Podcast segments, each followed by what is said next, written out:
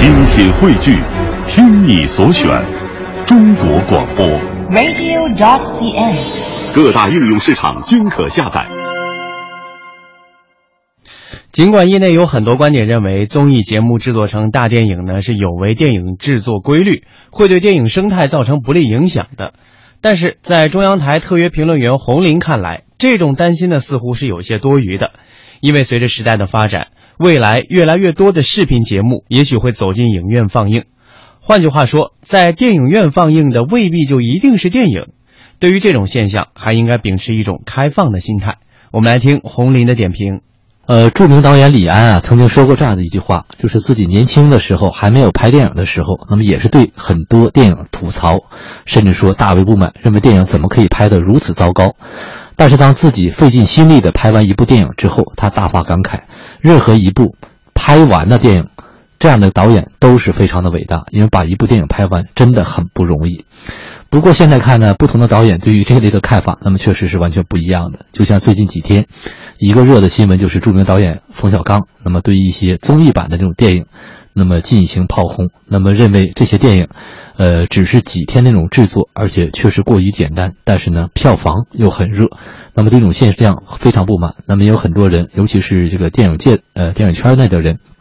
对冯小刚的观点非常支持，认为这样做法是一种竭泽而渔，那么最终呢会导致没有人去认真拍电影。那么就像很多人所说的，电影拍不好和不好好拍电影完全是两回事。不过呢，从我的角度看来呢，我觉得这个问题完全我们可以从另外的角度去看。为什么呢？就是说，电影院里放的究竟是不是都是电影？如果它本身就未必是一部电影的时候，那么你以电影的标准去判断它、衡量它，恐怕事情就走偏了。那么打一个比喻，就像我们都是骑着自行车在飞奔的人，突然呢旁边窜出一个人，他开着飞机高速而去，可能我们很多人的反应就是说，他为什么没有轮子？但事实上，我们只是从自行车的这种思维去考虑。那么这一点呢，也是我们时下所说的，呃，互联网对各行各业的这种冲击。如果说我们还以着传统的观点去看待这个问题的时候，那么我们就无论如何也理解不了，那么综艺版的那种电影为什么可以大行其道。其实呢，这类的电影未必可以长久下去，但至少呢，现在这个阶段，那么它是有它市场的需求的。那么从电视荧屏，那么一直火爆到电影屏幕上，那么它是有它一定的道理。那么既然导演那么可以任性的说，比如说碰到自己精心拍制的这种影片票房不佳的时候，你可以说这是我呕心沥血、非常投入、非常认真的一部电影，但是呢，这个市场不好，那么观众不喜欢，那么他可以任性。那么即便观众不喜欢，只要有投资商投钱，我依旧愿意拍这样的一部有价值的这种影片。那么你的价值观和观众发生分歧的时候，你可以认为是观众对你不理解。那么你为什么一定要苛求那么观众去喜欢像综艺类的这种电影呢？事实上，我们看到，那么过去的这段时间有很多综艺版的那种电影，那么非常的火。那么包括像去年，那么还有像《十万个冷笑话》这样的一个电影。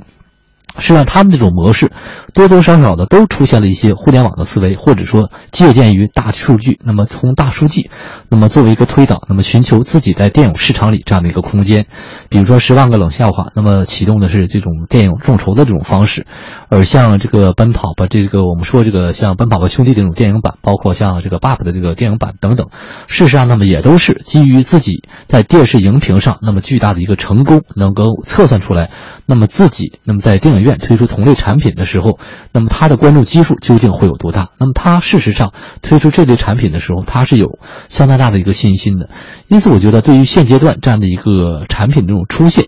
那么你可以不去做，但是呢，炮轰其实也未必，因为本身它未必就可以用电影这样的一个概念能够呃。概括它，就是说你可以不喜欢，但是呢，对于一个新鲜出生的出现的这种事物，那么完全呃可以宽容下去。而且呢，它究竟会不会影响到电影的这种质量？我觉得未必，因为毕竟呢，文艺市场上本身就是一个百花齐放。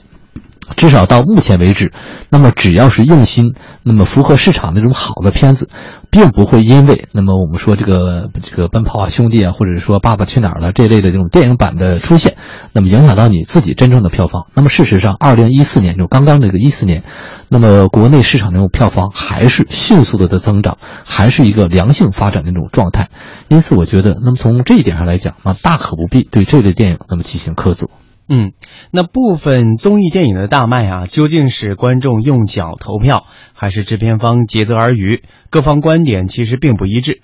至于今后中国电影会不会像业内人士预言的那样报复观众，或许只有时间才能够给出答案。事实上呢，电影口碑和票房不成正比的现象早已经存在了，也并不限于中国。那为此，在过去一百多年里，各国电影的电影人呢，也在不断的努力和反思，在未来如何促进电影行业良性发展，让观众看到更多票房、口碑双丰收的优质电影，或许还需要电影行业内啊内外付出更多的思考。和智慧。